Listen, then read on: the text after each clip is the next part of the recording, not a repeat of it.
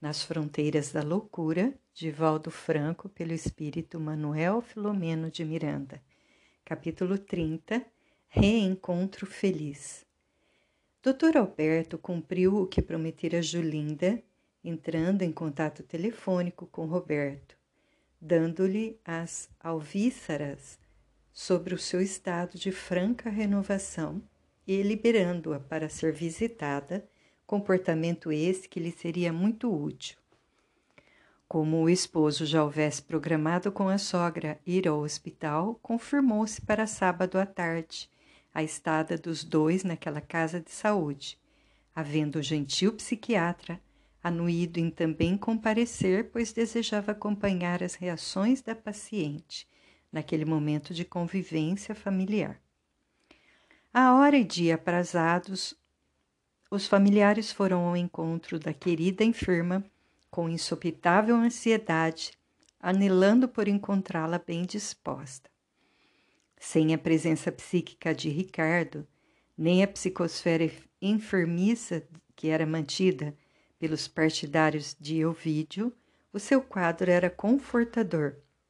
Renovara-se mentalmente, passando a cuidar da aparência ante os estímulos de Palmira, a enfermeira afetuosa e alimentando-se melhor. A fim de cooperar com o programa de recuperação da ex-obsessa, o Dr. Bezerra convidou-nos para participar da entrevista familiar, o que nos ensejava a aprendizagem, abençoada pelo interesse que nos movia no acompanhamento do drama da jovem senhora e de seus afeiçoados. Assim sendo, quando chegaram os esperados afetos, ali já nos encontrávamos em atitude de respeito pela sua intimidade e com carinho fraterno pelas suas existências preciosas. O reencontro teve lugar em agradável sala de estar, por sugestão do médico, assim diminuindo quaisquer impressões penosas para os familiares ou constrangedoras para a internada. Ao ver Roberto e a mãe, ainda denotando alguma debilidade orgânica e apresentando alguns tiques nervosos, Julinda abraçou-os em lágrimas incontidas, comovendo os visitantes. Tenho sofrido como só Deus sabe, externou em pranto comovedor. Todos são bondosos comigo, mas padeço estranhos pesadelos e compressões que me enlouquecem. Compreendemos, querida, atalhou-a o esposo, inspirado pelo irmão Juvencio. Podemos imaginar o que lhe sucede. Todavia, estamos unidos na mesma dor, embora em situações diferentes. Nós outros participamos solidários de seu calvário, que nos dará também libertação. Recorde que, se não houvesse sucedido a crucificação do justo, a humanidade não teria a glória da ressurreição com que ele nos acena, liberdade e glória totais. A palavra oportuna do esposo acalmou-a, facultando ao médico um comentário feito com muita propriedade. A lamentação, aduziu Jovial, é portadora de miasmas que deprimem a pessoa, intoxicam o paciente, mantendo-o em área de pessimismo.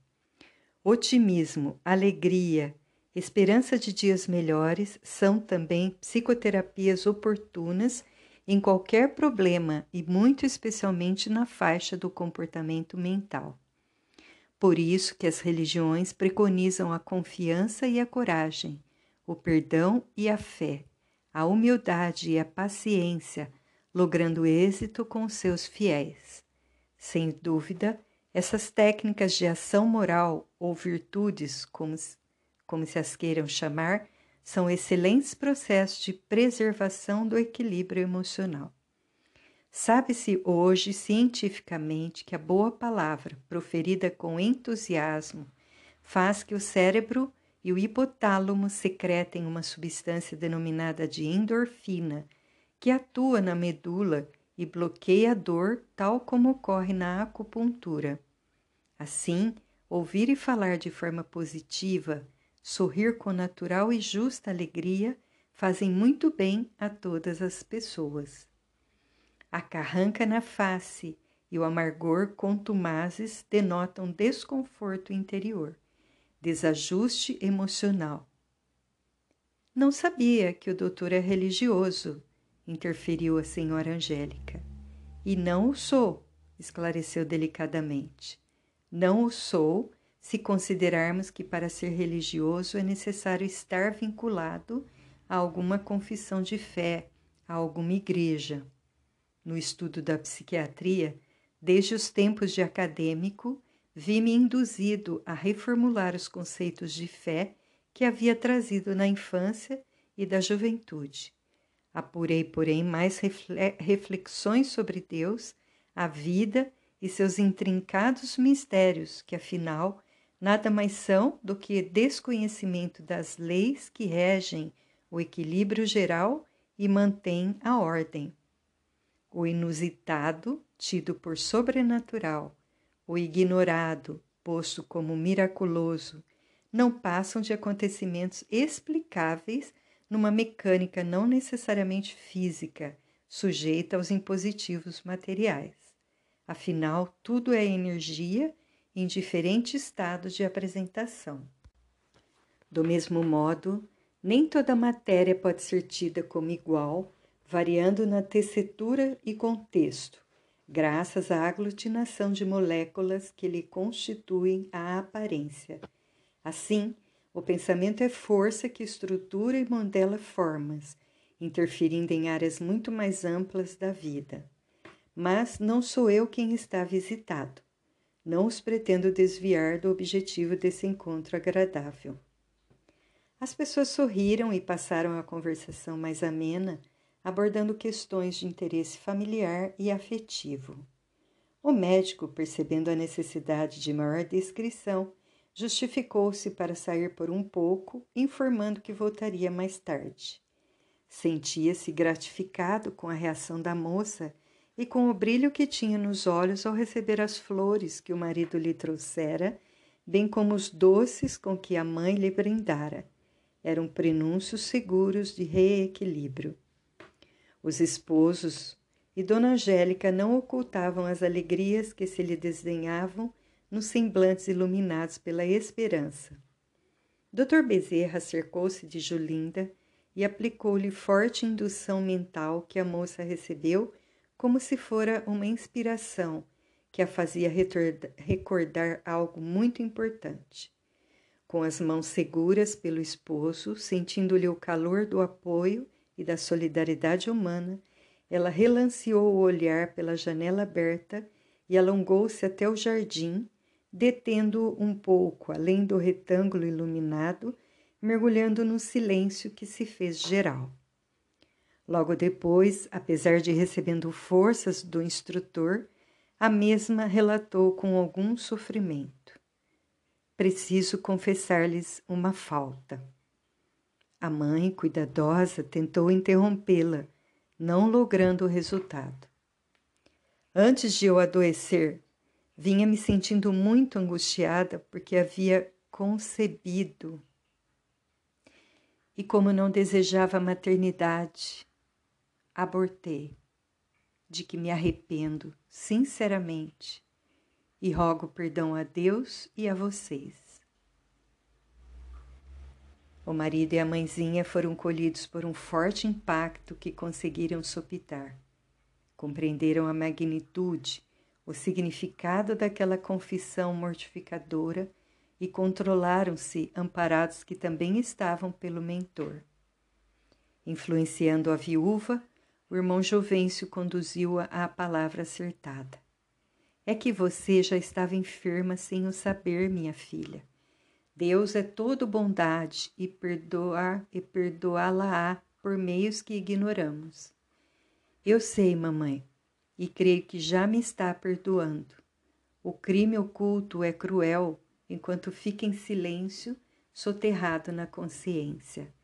Ao confessá-lo a você e a Roberto, que nunca mereceram ser magoados, é como se eu retirasse terrível peso que me esmagava, asfixiando minha alma.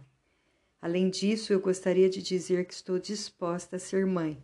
Logo Deus me permita embora não seja totalmente do meu agrado. Será uma forma de reabilitar-me. E prorrompeu em lágrimas.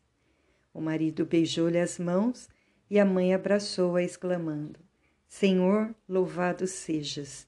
Minha filha está em paz. Ajuda-a a preservar essa paz.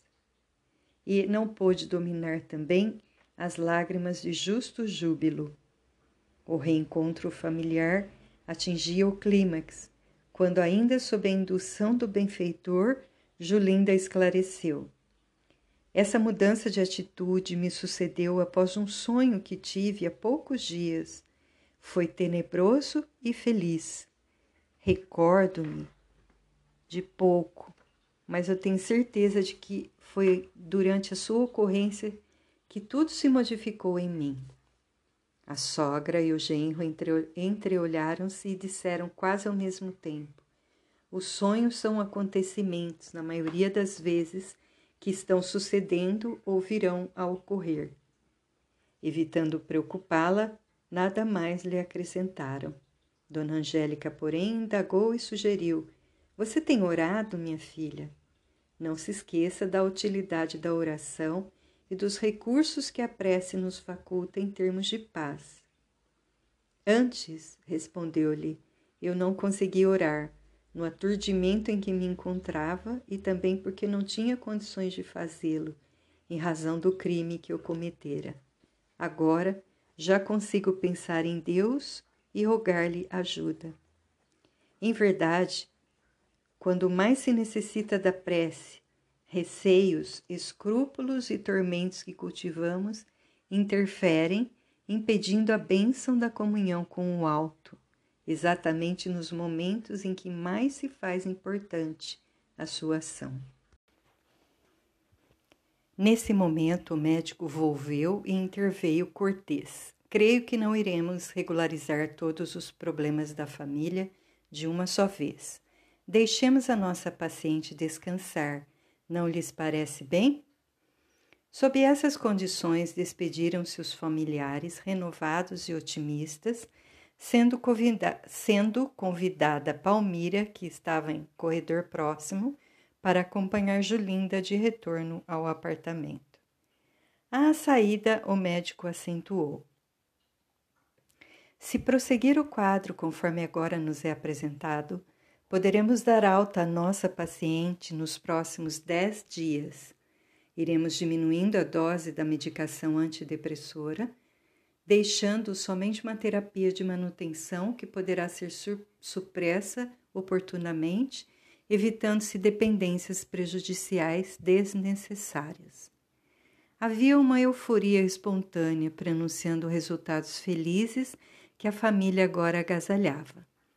De certo modo, grande parte do êxito em quaisquer processos desobsessivos depende do próprio enfermo após receber ajuda superior que o predispõe ao entendimento da problemática e ao discernimento das responsabilidades. Conforme recordamos, Julinda era de temperamento difícil e, porque padecesse de injunções obsessivas periódicas, adaptou-se à situação rebelde, derrapando em caprichos e extravagâncias tão inúteis quanto perniciosos.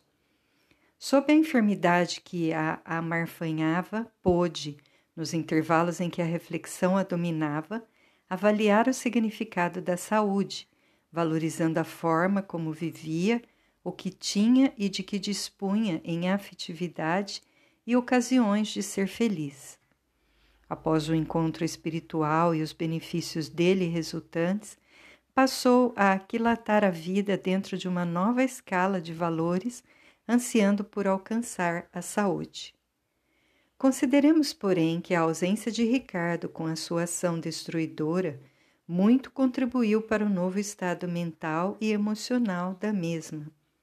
Não obstante, o desejo de recuperar-se e o esforço que passou a envidar para fugir ao remorso, pensando na reabilitação através da futura maternidade, bem como lutando contra a depressão, por anelar retornar à família, facilitaram grandemente a fluidoterapia proporcionada pelo mentor e por seu pai, o nosso irmão Juvencio.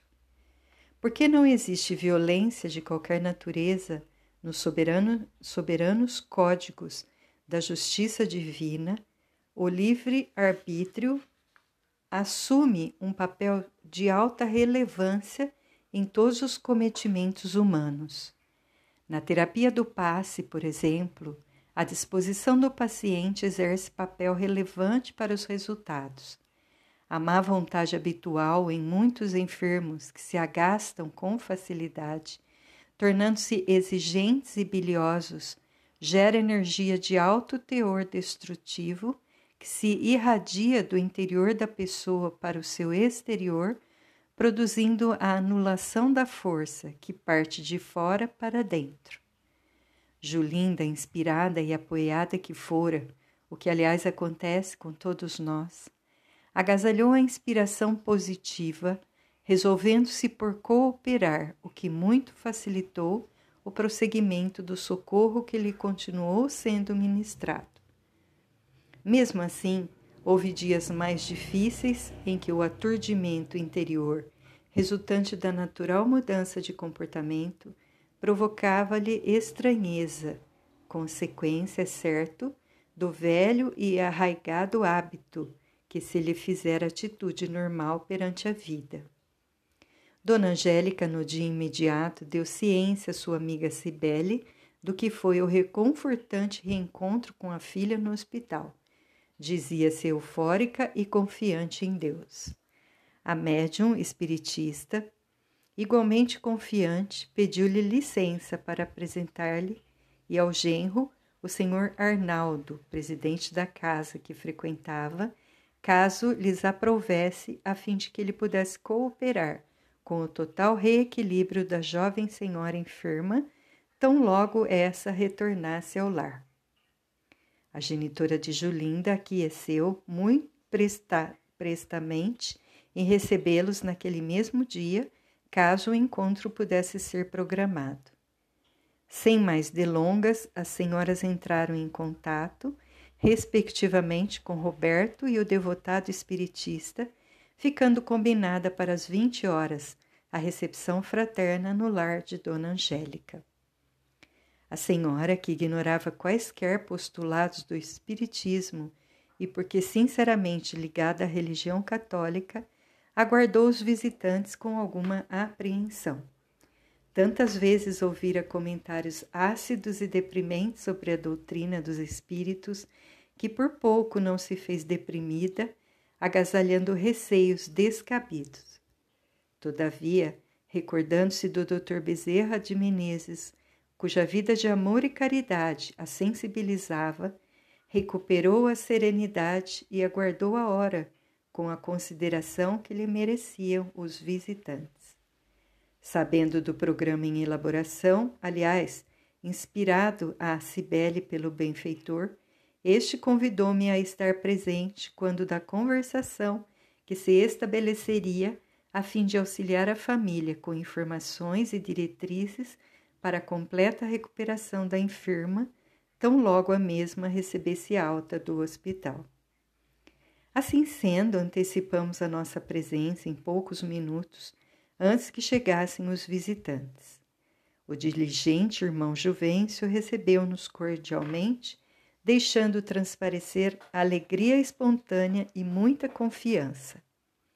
À hora aprazada chegaram Dona Cibele e o senhor Arnaldo que foi apresentado jovialmente pela intermediária do encontro. Modesto e esclarecido, o irmão Arnaldo conquistou os anfitriões logo depois de apresentado pela senhora Cibele, irradiando muita serenidade interior que o envolvia num halo de simpatia, produziu agradável impressão que facilitou uma conversação franca e produtiva. Roberto relatou-lhe a problemática da esposa, evitando minudenciar o drama do, do aborto, tentando situar a questão da enfermidade dentro do quadro da psicose maníaco-depressiva, conforme o diagnóstico psiquiátrico, referindo-se às excelentes disposições que a paciente apresentava naqueles dias. No informe, solicitou a opinião do visitante a respeito da colocação espírita sobre o assunto. Para nós, espiritistas, elucidou com a voz pausada o interlocutor. Todos os problemas que afligem a criatura dela própria procedem. É o espírito o agente dos acontecimentos que o afetam. Adquirindo experiências que o promovem à evolução, repara numa existência os erros noutra cometidos, encetando tarefas novas ou corrigindo as anteriores e armazenando sabedoria com que cresce para a vida em conhecimento e amor. Nesse largo processo de desenvolvimento espiritual, não poucas vezes compromete-se com o mal, atraindo animosidades ou gerando inimigos que se lhe associam à economia espiritual de que se liberta somente apesar dos ônus de sofrimentos e testemunhos de arrependimento, de amor. Em muitas situações dessa natureza surgem obsessões de curto ou, long, ou largo porte, mediante as quais aqueles que se consideram dilapidados nos seus recursos e posições investem furibundos em cobranças absurdas, criadas pela sua inferioridade moral, de que se não dão conta, convidando o infrator à reconsideração do comportamento e oportuno ajustamento emocional. As obsessões, portanto, decorrem de faltas cometidas pela vítima atual em oportunidades outras que não foram convenientemente reparadas. A presença da culpa instala uma tomada psíquica no devedor que lhe permite receber o plugue do seu desafeto, consciente ou inconscientemente, dando surgimento a um intercâmbio psíquico dos envolvidos na mesma trama infeliz, aí nascendo o desconforto da criatura que lentamente vai sendo dominada pela força do agente agressor, agressor que se lhe assenhoreia da casa mental. Em casos outros, quando a falta perpetrada é muito grave, a ação corrosiva de que se fez objeto o pensamento malévolo desgasta as estruturas moleculares do perispírito, órgão intermediário entre o corpo físico e o espiritual, encarregado de modelar as futuras formas e equipamentos orgânicos para o espírito, dando gênese a processos de loucura ou alienações ou deformidades mentais, limitações psíquicas, distúrbios fisiológicos, enfim enfermidades reparadoras que lhe são abençoado escoadouro das imperfeições, agasalhadas ou vividas. Dessa forma, cremos, os espiritistas, que o homem é o autor do seu destino e que, em qualquer processo de evolução, pelo trabalho e redenção na dor, há sempre interferência dos adversários desencarnados, que aumentam a prova do incurso no resgate quanto à inspiração e ajuda dos bons espíritos que a todos nos amparam, auxiliando-nos na ascensão, quando nos permitimos sintonia com eles, atendendo-lhes às inspirações e diretrizes. O irmão Arnaldo fez uma pausa oportuna e, ante o silêncio e a atenção dos ouvintes, prosseguiu. Pelo que me narrou, sucintamente o caro amigo, peço licença para não descartar a hipótese de obsessão no quadro da enfermidade da sua jovem senhora. Com isso, não nos atrevemos a negar o acerto do diagnóstico médico, tanto quanto do tratamento que a mesma vem recebendo. Muito interessado no esclarecimento, Roberto, por sua vez, interrogou: em se tratando de uma interferência espiritual conforme a sua propositura, como veio ela melhorar se outra não foi a terapia acadêmica que lhe tem sido aplicada? Numa conversação edificante qual aquela que objetivava resultados superiores, o tema fluía sob inspiração conduzido e canalizado para os fins que o mentor planejara. Assim, então, sintonizado na faixa mental do Dr. Bezerra, o irmão Arnaldo respondeu: A ação dos bons espíritos não se dá apenas, como é óbvio, quando nas reuniões espíritas específicas. O amor de Deus não tem limite e a sua misericórdia manifesta-se das formas mais variadas de que esses mensageiros da luz não poucas vezes fazem-se intermediários. Uma prece ungida de amor um pensamento de piedade ou de real interesse por alguém, uma atitude socorrista, um gesto de bondade atraem, entre outras manifestações de ajuda fraternal, os espíritos superiores que nos guiam e amparam, facilitando-nos a tarefa de crescimento para Deus. No caso em tela, as orações sinceras de alguém suplicando auxílio certamente atraíram a atenção do Senhor, facultando o desencadeamento de todo um trabalho que foi realizado além dos limites do mundo objetivo, corporal. A vida é de natureza espiritual e o homem é um espírito encarnado cujo mundo verdadeiro, donde procede e para onde retorna, mundo causal, é o parafísico, utilizando-nos de uma expressão ora em voga. Assim, a vida verdadeira é a espiritual, sendo a física uma cópia ainda grosseira, ou pelo menos imperfeita, daquela que é real. Grande parte das atividades que cercam a criatura humana lá tem curso e se desenvolve por ser um mundo pulsante, com leis e organizações, com vida plena enfim, acredito que a ajuda ministrada à senhora desenvolveu-se além da esfera física, sob salutar comando, desembaraçando-a das energias viciosas ou libertando-a de alguma interferência constritora, obsessiva de qualquer adversário espiritual. Parece-me lógico, interferiu a senhora Angélica, considerando-se o fato de que, além de rogar a Jesus pela minha filha, Passei a suplicar ao Dr. Bezerra de Menezes, de quem muito tenho ouvido falar, inclusive pela nossa Cibele, que a socorresse, que nos auxiliasse. A partir de então, e especificamente numa das noites de carnaval, pedi em lágrimas a sua intermediação junto ao Mestre, deixando-me dominar por estranho e agradável bem-estar.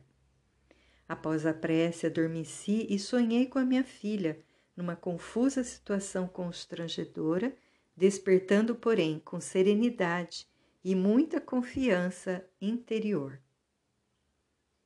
Vide o Livro dos Espíritos de Allan Kardec, parte 2, capítulo 8, questões 400 a 418. Nota do autor espiritual. Posteriormente, numa mesma noite, tivemos sonhos idênticos, Roberto, Cibele e eu. Seriam esses sonhos algo de real? Enquanto dorme o corpo, elucidou seguro.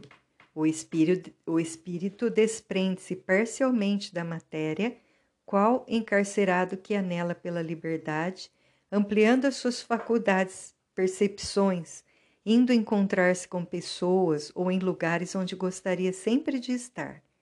Nessa situação, toma conhecimento de ocorrências e fatos, registrando impressões de acontecimentos pouco habituais e participando de atividades próprias aos sítios nos quais se encontra.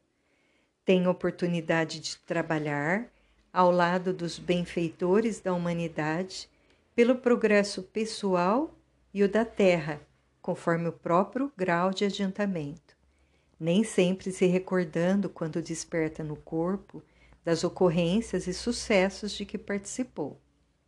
Muitos cientistas, artistas e pensadores que ofereceram ao mundo os contributos valiosos para o progresso aprenderam antes do berço, quando em espírito desprendido da matéria, o de que mais tarde se recordam e pelo que lutam a fim de realizar. Outras vezes, e mesmo nos casos referidos, quando parcialmente liberados do corpo pelo sono, estudam e laboram em inventos e produções que depois recompõem na esfera física, auxiliando e promovendo a evolução da humanidade. O inverso também ocorre no que diz respeito aos que cultivam as paixões primitivas, deslocando-se na direção de regiões e mundos inferiores, moral e intelectualmente, onde dão campo às tendências grosseiras, aí participando de espetáculos deprimentes e infelizes, nos quais se comprazem com aqueles que lhes são semelhantes, afins. O sono, considerado uma forma de morte breve, propicia aos homens continuarem em contato com o mundo espiritual de onde procedem, de certo modo, recordando-o das suas origens. Nem sempre, porém, guardamos a consciência do que sonhamos, seja porque não nos convenha lembrar, havendo um automático bloqueio da memória, seja em razão da própria condição material um tanto grosseira, que nas pessoas menos adestradas impede a lucidez das ocorrências, entorpecendo-a. Silenciando por breve, momento, aduziu.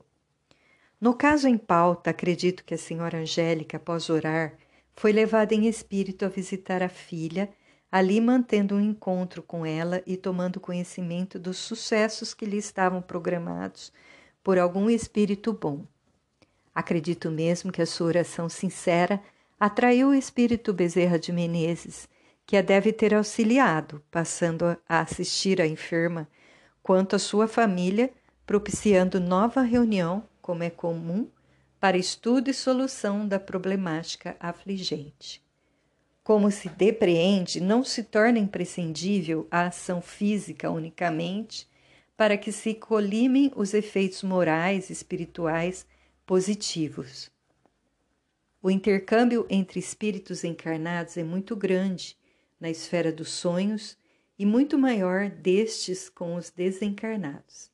Apesar de o irmão Arnaldo ser conhecedor da doutrina espírita e homem esclarecido intelectualmente, naquele momento encontrava-se muito inspirado pelo abnegado mentor que o induzia a encaminhar as questões de modo a aclarar o caso Julinda e família de forma otimista e confortadora. O senhor tem razão, retrucou Dona Angélica. No segundo sonho, tive a impressão de reencontrar Juvencio, que se me figurava muito atuante na solução da enfermidade de nossa filha. Demais, a coincidência de Roberto e Dona Cibele experimentarem as mesmas impressões naquela noite leva-nos a concordar com os esclarecimentos que o amigo nos traz. Gostaria de fazer mais uma pergunta que pode parecer ingênua, caso não a estejamos a cansar. Ante a aquiescência do espiritista, ela indagou: Por que Deus permite que os espíritos maus perturbem as criaturas humanas, quais demônios vingadores? A lei de Deus considerou tranquilo o visitante. É de amor, base da criação.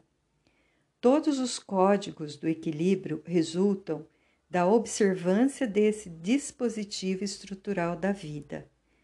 Quando alguém desrespeita a harmonia que vige em toda parte e prejudica o próximo, tomba em curso no processo de restauração da ordem mediante ações dignificantes ou através do sofrimento que resulta do desconcerto provocado. Como os espíritos são as almas dos homens liberados do corpo físico, nem anjos nem demônios, aqueles que foram ultrajados, que sofreram sem aparente justa causa, os prejudicados por desconhecerem os códigos da soberana justiça e porque vingativos e infelizes qual ocorre na terra, resolvem-se pelo desforço covarde, dando corpo às obsessões, às perseguições sistemáticas com que afligem os seus desafetos. É claro que a sua ação nefasta seria dispensável, tendo-se em vista os recursos naturais de que a vida dispõe para disciplinar e reeducar os seus infratores. A quiescência do Pai em sucessos de tal natureza explica-se por facultar à vítima de ontem o perdão e ao seu algoz, algoz o arrependimento, por cujo meio recomeçam experiência nova carnal, apaziguando-se, e ambos trabalhando pelo progresso pessoal quanto de todos. Normalmente, esses perseguidores sofreram nas mãos daqueles a quem ora ferem traições, homicídios vis, infidelidade conjugal, roubos, calúnias suezes, abortos delituosos, hoje tão em moda. Passam esses crimes ignorados da legislação humana, jamais da consciência pessoal e cósmica. Por causa da dureza dos vossos corações, referiu-se certa feita a Jesus, às ocorrências negativas em que nos vemos envolvidos, é que tem vigência os sofrimentos desse ou de outros portes. A vitória, porém, do amor é inevitável. Todos estavam agradavelmente surpreendidos e concordes com a lógica a ressumar das considerações apresentadas. Dona Angélica e Roberto, ante o enunciado da palavra aborto, recordaram-se da confissão de Julinda e de imediato compreenderam haver sido aquele fato lamentável o desencadeador imediato do seu desequilíbrio. No prosseguimento da conversação, descontraída e elevada, o irmão Arnaldo sugeriu a leitura, inicialmente, de O Livro dos Espíritos, de Allan Kardec, referindo-se à excelência da obra e ao trabalho de Titã desenvolvido pelo sábio de Lyon. Prontificou-se, inclusive, a participar de estudos em torno do livro, sugerindo que se instaurasse o hábito semanal de meditação do Evangelho no lar, cuja realização ofereceria excelentes recursos terapêuticos à paciente durante a sua convalescença naquele domicílio. Os anfitriões exteriorizaram real contentamento, aceitando a gentil oferta que agradeciam, sendo servido ligeiro lanche e encerrando-se a oportuna quão salutar visita. Dona Angélica, renovada, expressou seu reconhecimento à amiga e, após a saída dos convivas, demorou-se, entretecendo considerações com o genro, vivamente impressionado com as colocações ouvidas, reconsiderando as opiniões a respeito do Espiritismo a partir daquele momento.